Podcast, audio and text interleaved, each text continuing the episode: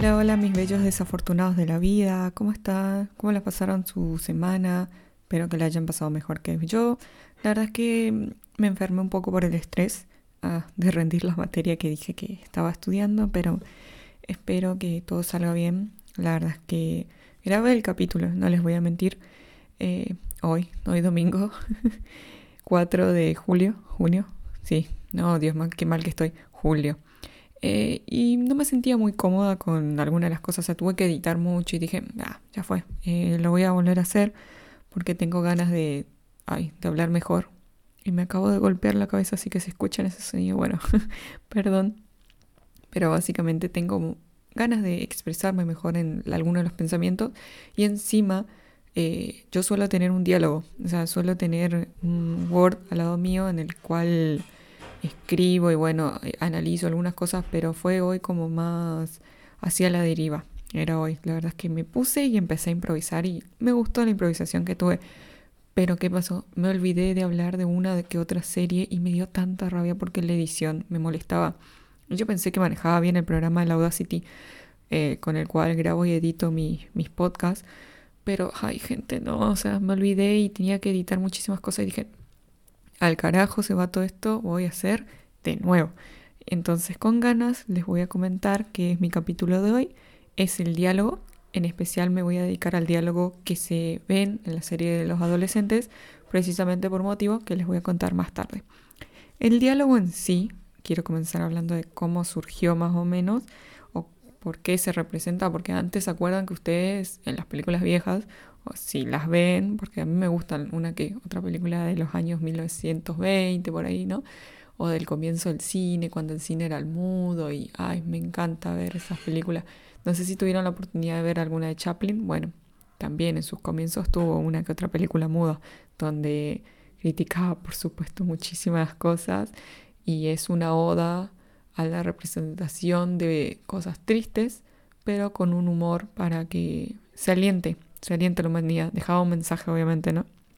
Bueno, lo que quiero decir entonces, una vez que el cine se empezó a adaptar y se empezaron a dividir los trabajos, por así decirlo, de tal manera que habían guionistas, eh, personas con vestuario, el director, que es el principal, y los personajes, se empezó a como a instruir en realmente lo que se quería decir. O sea, no es algo que yo pienso que la otra persona dice, sino que se empezó a estudiar lo que los personajes podrían llegar a decir y en cuestiones se da la bienvenida al diálogo y a las personas que escriben el diálogo.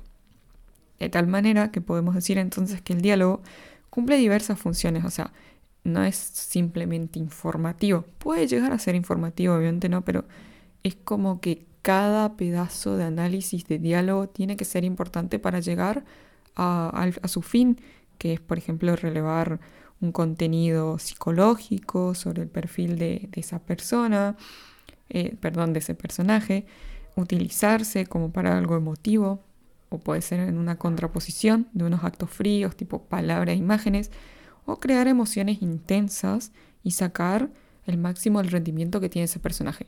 Muchas veces los diálogos son improvisados por los autores, eh, por los actores. Bueno, los autores también, ¿no? Eh, por ahí se cambian en, en ese momento y por ahí se ve mejor el contexto, porque si bien uno se imagina una escena, se plantean, cuando estás en ese momento capaz tu diálogo queda medio como cringe o no viene a la medida. Entonces, por ejemplo, yo me acuerdo que uno de mis diálogos favoritos es el que le dice la princesa Leia a Han Solo, o sea, en ese contexto, ¿no? En el cual eh, el actor de Han Solo tenía que decir, no me acuerdo el nombre, perdón, del actor, pero él tenía que decir eh, también, porque la princesa Leia le decía, yo te amo, él tenía que decir también. Pero el actor dijo que no era como la onda de Han Solo, no era como la interpretación de su personaje, no venía al contexto y quedaba mal. Entonces, a último momento que le dijo, también, o sea, lo sé. Eso lo dijo, perdón, no era también, le dijo lo sé, eh, como lo sea que me amas. Y eso como que quedó el mejor diálogo para mí porque entendió lo que es el contexto, un personaje entendió lo que es la idea en sí de crear y ambientar todo lo que un personaje pueda acarrear en sí. Así que por lo menos podemos ver que el poder del diálogo cinematográfico está en convencernos a nosotros sobre esa realidad de los acontecimientos. O sea, de que la mente entienda que esa persona es como yo, a pesar de que no pasen cosas que le están pasando a nosotros. O sea, les digo que me sentí identificada con un personaje que es una princesa interespacial. O sea, eh, es genial, eso es lo que quiere decir. De tal manera que se pueda ver un concepto, una estructura, un personaje, un diálogo en sí y el formato en que se presenta. El formato vendría a ser el tiempo verbal, la secuencia, las escenas, la descripción en sí del diálogo, música y sonido también, porque hay diálogos, por ejemplo, en la película de Los Miserables, se representa todo el tiempo cantando. Bueno, y las páginas y transiciones que pueden ocurrir de una cosa a otra. Eso para mí es fundamental porque muchas veces vemos que la transición del diálogo está re arriba y pasan con una transición re baja entre una escena y otra y queda súper dislocado el espectador viendo eso. O sea, vamos a suponer que en una parte, no sé, se ponen a bailar en medio de un funeral y si está bien creado el contexto, se entiende por qué hacen eso. Pero si no, queda súper ridículo. Eso es lo que quiero decir, que es muy importante que se entienda que las transiciones también son fundamentales para crear un diálogo. Hoy igual les voy a hablar sobre el diálogo adolescente que mencioné anteriormente. El diálogo adolescente porque me parece más como llamativo para hacerlo en el podcast de hoy. Y es porque los adolescentes en sí tenemos modismos, tenemos interacciones, tenemos maneras de hablarnos que cambian con cada generación. La manera en que yo me expreso no va a ser la manera en que se expresen los adolescentes y así sucesivamente hasta que lleguen nuevas generaciones y nuevas generaciones y nuevas generaciones, obviamente, ¿no? Pero eso es lo que por ahí me gusta aprender, porque cuando yo era chica teníamos maneras de hablar y ahora los veo con los adolescentes, tipo por ejemplo la serie que voy a criticar hoy, que va a ser en base a las otras perspectivas de otras series que voy a decirles, es Elite. Para mí Elite no representa de ninguna manera la adolescencia, no representa de ninguna manera todo lo que vende, por así decirlo, y no representa nada. O sea, y ustedes me dirán, ay Fabiana, pero solo vende eh, relaciones, solo vende pasión, sexo, lo que ustedes quieran. Y yo les voy a contar que para mí hay muchas otras series que representan lo que realmente piensan los adolescentes y representan lo que realmente se está buscando, que es atraer a ese público. El público adolescente es uno de los públicos más llamativos, o sea, todo el mundo capaz haya visto una serie de adolescentes, incluso sin no tener la edad que se tiene. Yo sigo mirando una cantidad de contenido así y precisamente no tengo menos de 18, eso es lo que quiero decir. Aunque yo también creo igual que la manera en que eligen a los actores que son apuestos, que son eh, muy lindos, muy bellos, muy hegemónicos, eso es lo que quiero decir en ese sentido, también atrae a la juventud, obviamente. Aparte, eh, una de las cosas que por lo mí personalmente no me gusta, y no sé cuántas veces dije personalmente eh, hoy, por favor mándenme después por Instagram. Pero lo que quiero decir es que no, no entiendo por qué no eligen un poco de personajes más jóvenes en, ese, en esa representación, porque si bien eh, yo entiendo que elijan personajes mayores de 18 años, precisamente que se sientan cómodos de hacer tales escenas, yo creo que hay maneras de elegir actores que sean mayores de 18 años, que por lo menos no parezcan un viejo de 25, 26, que yo tengo 24. Pero lo que voy es eso, pongan bien contextualizados los personajes. La serie de Sex Education hace eso, elige personajes que sí parecen adolescentes. O sea, yo estoy viendo gente que por lo menos habré cursado y son gente que viven en, Londres. A eso voy. De tal manera, por ejemplo, otra serie, Scam, que es la serie que me había olvidado comentar acá, es una serie muy linda. Les juro que no se van a arrepentir de ver. Eh, Scam habla de los distintos personajes, o sea, cómo llevan los distintos personajes, personajes, personajes eh, en jóvenes de la actualidad, o sea, en comentarios típicos que les pasan, tanto como eliminar estigmas, que Elite no las hace, y ahora voy a explicarme mejor en eso, pero los tópicos que habla esta serie, tanto como problemas de la identidad, relaciones románticas o sexuales, eh, la homosexualidad, la religión, enfermedades mentales, acoso, acoso sexual, eh, ciberacoso, trastorno alimenticio, o sea, lo ponen todo es súper completa, eso es lo que quiero decir. En cambio, en Elite, si se ven algunas que otras cosas, yo no me siento representada y no es porque yo me siento representada por lo que les pasa ahí, sino que adaptan de tal manera que nadie se pueda sentir identificado con las cosas que le pasan. O sea, yo entiendo que crearon esa serie con tal de vender nomás, pero por lo menos adapten a una realidad. Por ejemplo, el personaje de Nadia es musulmana, lo podían adaptar al personaje de Sana, Sana de, la serie Scam, que también es musulmana y usa hijab.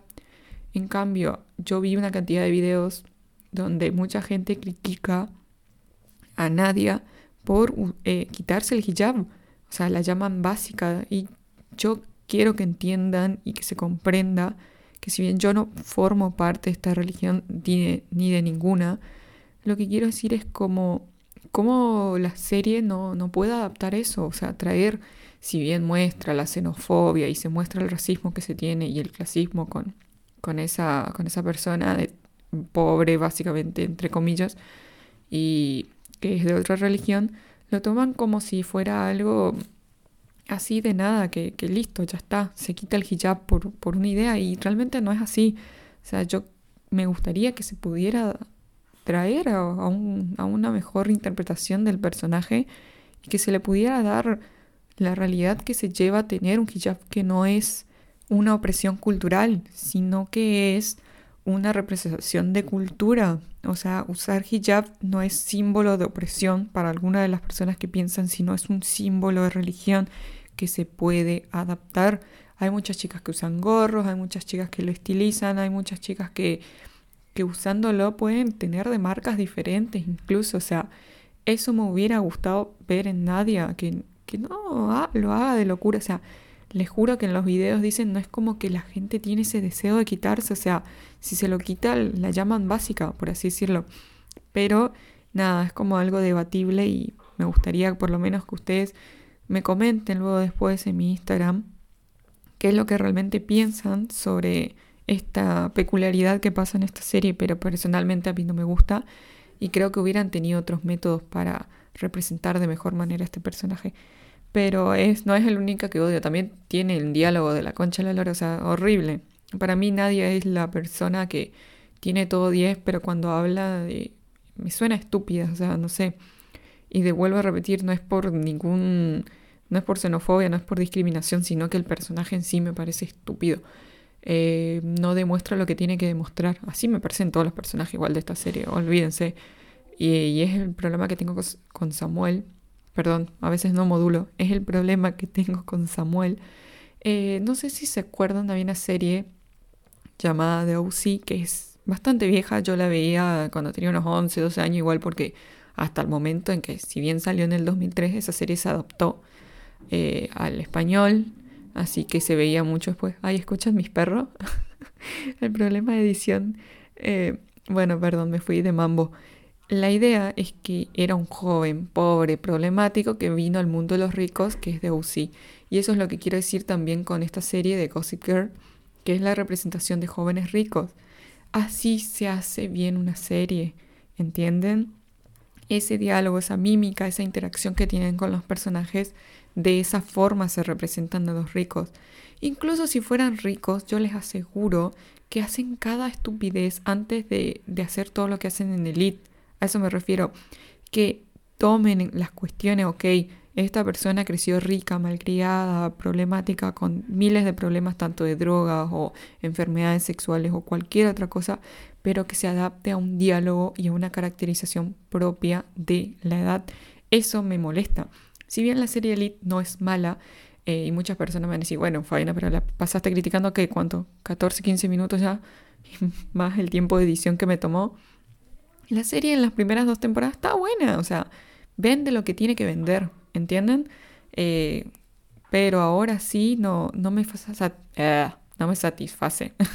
Edito eso lo dejo. Mm, ¿qué, ¿Qué piensan? Ah, pero a lo que voy, a lo que quiero expresarme, es que no representan lo que tienen que representar, que son jóvenes, adolescentes.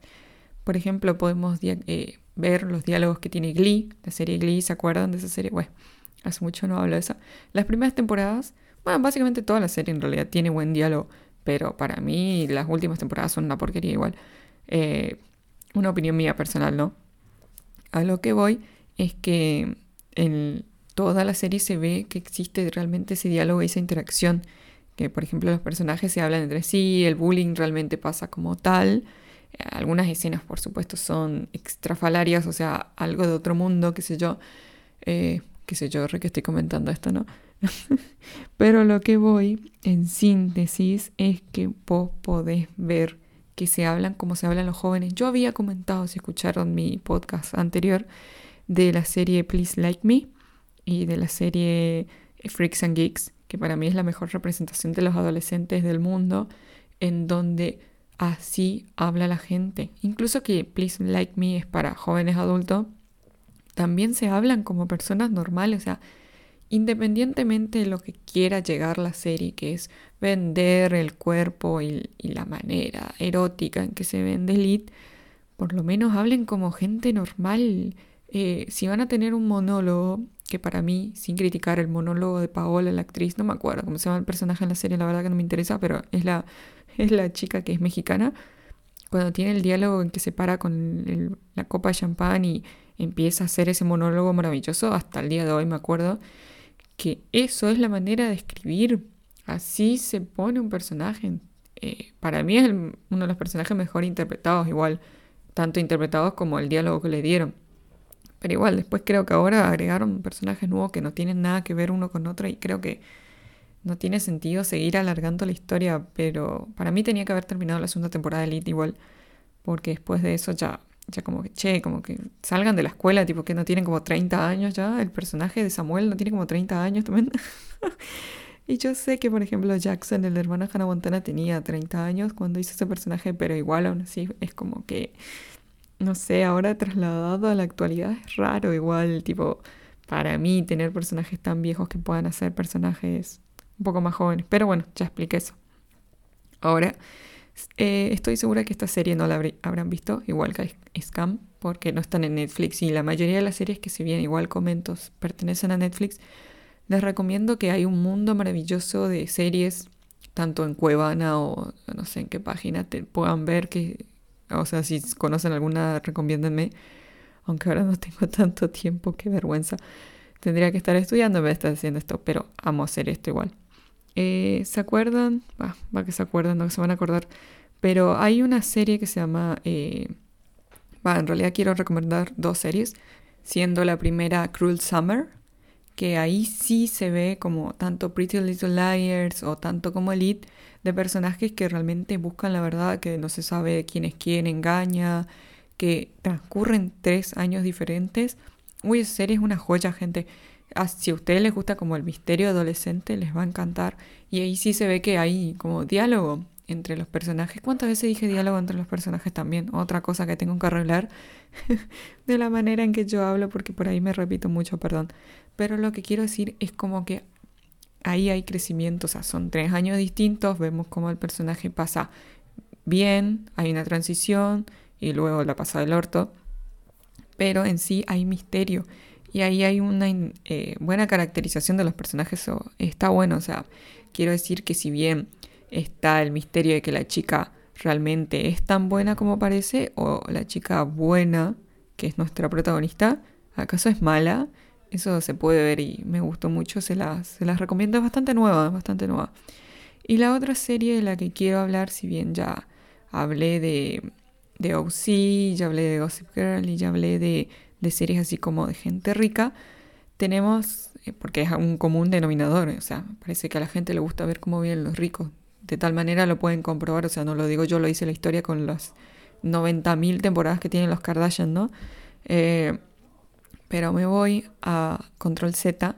Control Z, si bien no es la mejor serie, o sea, no tiene la mejor trama para mí, es la trama como un poco más, eh, por así decirlo, juvenil. Eh, no me llamó la atención por eso, pero es precisamente por qué la pongo en este, en este podcast hoy.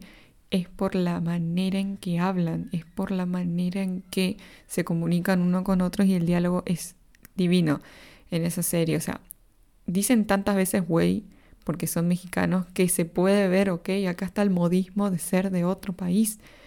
Eh, o también la manera en que hablan con los adultos no hay esa pérdida de ser un joven niño que no entiende o ser un joven adolescente que realmente no sepa nada de la vida con los adultos. Otra serie que toca muchísimos temas de la juventud, así que se las recomiendo porque la verdad que está, eh, para mí me pareció mediocre, pero sí representa lo que quiero decir hoy en este podcast, ¿no? Y bueno, y por último, para no extenderme tanto hoy, que hablé como 40 minutos en el podcast anterior, pero para finalizar y, no extenderme tanto, después me comentan igual si les gustan los podcasts más largos o más cortos, ustedes me dirán. Pero lo que quiero decir como por último, no, vieron que muchas series, así por así decirlo, de adolescentes, y no me refiero al mundo fantástico, no me refiero, no, no quiero arrancar de ahí porque el mundo de adolescentes fantasioso, el mundo de fantasías, ese sí me gustó un poco más, pero cuando me vuelco a la realidad sí quiero ver que se, que se investigue eso, ¿no? Porque capaz puedan hacerlo algo como Riverdale. A ver, para mí Riverdale, Riverdale. Es una porquería. Después de la primera temporada se van al carajo. Para mí, tipo, yo me quedo con la primera temporada y hasta ahí. Pero es de nuevo, no, no tienen diálogo como se hablan los adolescentes. Hablan de maneras muy estrafalarias. No hay ese modismo, también se pierde. Es como que son gente de, no sé, 25 años interpretando personajes, personajes de 17 y hablando como gente de 30. Entonces para mí eso se pierde mucho. Yo me quedo hasta la primera temporada, después de eso para mí como que, no sé, imaginen, imaginen, tengan imaginación. ¿Vieron? Eh, invéntense una historia ustedes, escriban un libro si quieren, pero con Riverdale no es tanto como Pretty Little Liars, que sí pasan más cosas y sí pasan más misterios, pero no se pierde ese, como ese, lo que quiero decir con el sentido, porque quedó un asco lo que quise decir ahora, eh, la manera en que que se mueve un adolescente, pero voy a dejar esto como crítica para otra, otro podcast porque a mí sí me gustan las series adolescentes de misterio, menos Riverdale. Riverdale es una mierda. Eh, punto. Está mal, no sé por qué tienen tanto fanático y después del hecho de que hayan cancelado Anwin ahí, eh, por Riverdale me molesta y me sigue molestando hasta el día de hoy, así que con esto quiero despedirme por ahora. No quiero alargar mucho más, así que les voy a dejar las series en mi Instagram para que me sigan tanto en Alipori como mi fa.esquivel20, que es mi Instagram personal. Así que nos vemos en otro capítulo y espero que les haya gustado. También les quiero comentar como un adelanto, la semana que viene van a escuchar a otra persona bienvenida para mí, muy querida, eh, en este podcast. La verdad que la espero con ganas la semana que viene. Y personalmente, y no sé cuántas veces dije personalmente, pero lo siento. Sin nada más que agregar el día de hoy, les deseo que pasen un lindo fin de semana, que estén acompañados, que sepan que nunca están solos en muchas situaciones, que si necesitan hablar con alguien, háganlo. Así que por hoy me despido y espero que la pasen bien y tengan un buen comienzo de semana. Chao, chao.